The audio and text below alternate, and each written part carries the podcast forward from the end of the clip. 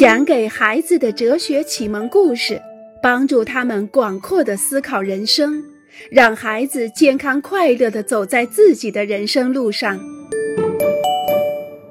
我们很清楚，美貌和善良没有任何关系，外表的丑陋与邪恶也毫不相关。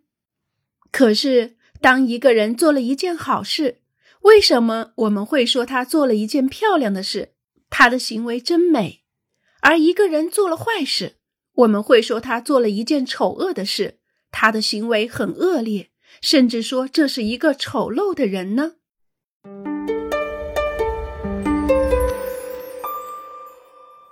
亲爱的小家伙们，今天开始，我们来讲讲美丽与丑陋的故事。一个漂亮的本子。开学了，马利克买了几个作业本和一支新钢笔。今天晚上他就有数学作业要做。数学并不是马利克最喜爱的科目，但是用崭新的钢笔在崭新的作业本上写作业，给了他做功课的欲望。他做得非常认真投入，因为他希望能够始终保持新本子的漂亮整洁。上个学期年中的时候，马利克在他的草稿本上胡乱涂鸦，他才不在乎呢。作业本早就被撕破了，十分难看。但是现在在新本子上，马利克渴望好好的写字，认真的写好每一笔每一画，把数学写得漂漂亮亮的。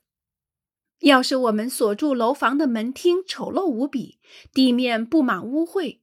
假如玻璃也被砸碎了，门也砸歪了，我们就不愿意在进门的时候小心的把鞋子蹭干净，把废纸扔到垃圾桶里。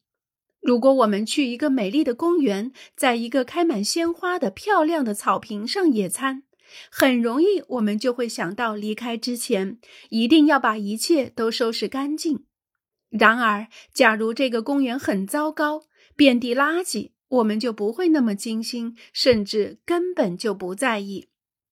面对一个丑陋的东西，我们很容易忽视它，心想：反正它已经很丑了，对它多一点仔细或者少一点都是一样的。欣赏美丽的东西，并不只是饱一饱眼福的事情。美在我们身上产生一种作用，那些围绕在我们周围的美的东西，会对我们产生一种影响。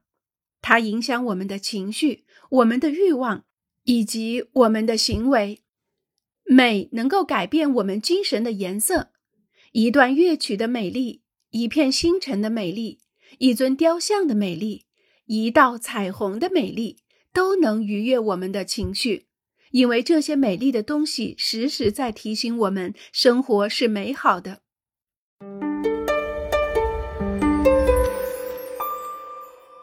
我真难看，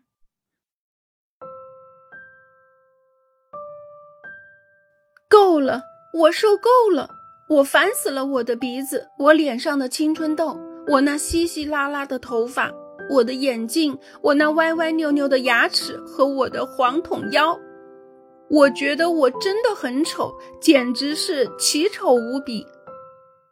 然后我们还可以再加上一句。我讨厌我自己，常常是当我们说自己难看的时候，并不是真正的觉得自己难看，这种感觉只是一个信号，提醒我们有别的什么事儿不太顺心，我们遇到了一些问题，我们自我感觉不好，在内心深处，我们觉得自己无能、乏味，不如别人。然而，在收到一位男生或者一位女生的爱情小条的日子。在连续三天接到晚会邀请的日子，在我们准备的展览获得了阵阵掌声的日子，又发生了什么呢？我们是否觉得自己不再像以前那么难看了？可实际上，我们的外表一点儿也没有发生变化，我们仍然长着同一个脸蛋儿。当我们感受到被爱、被欣赏、被羡慕的时候，我们就会觉得自己漂亮，一点儿也不假。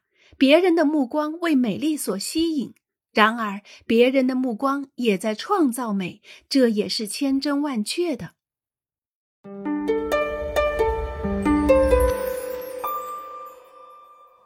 垃圾桶里的宝贝熊。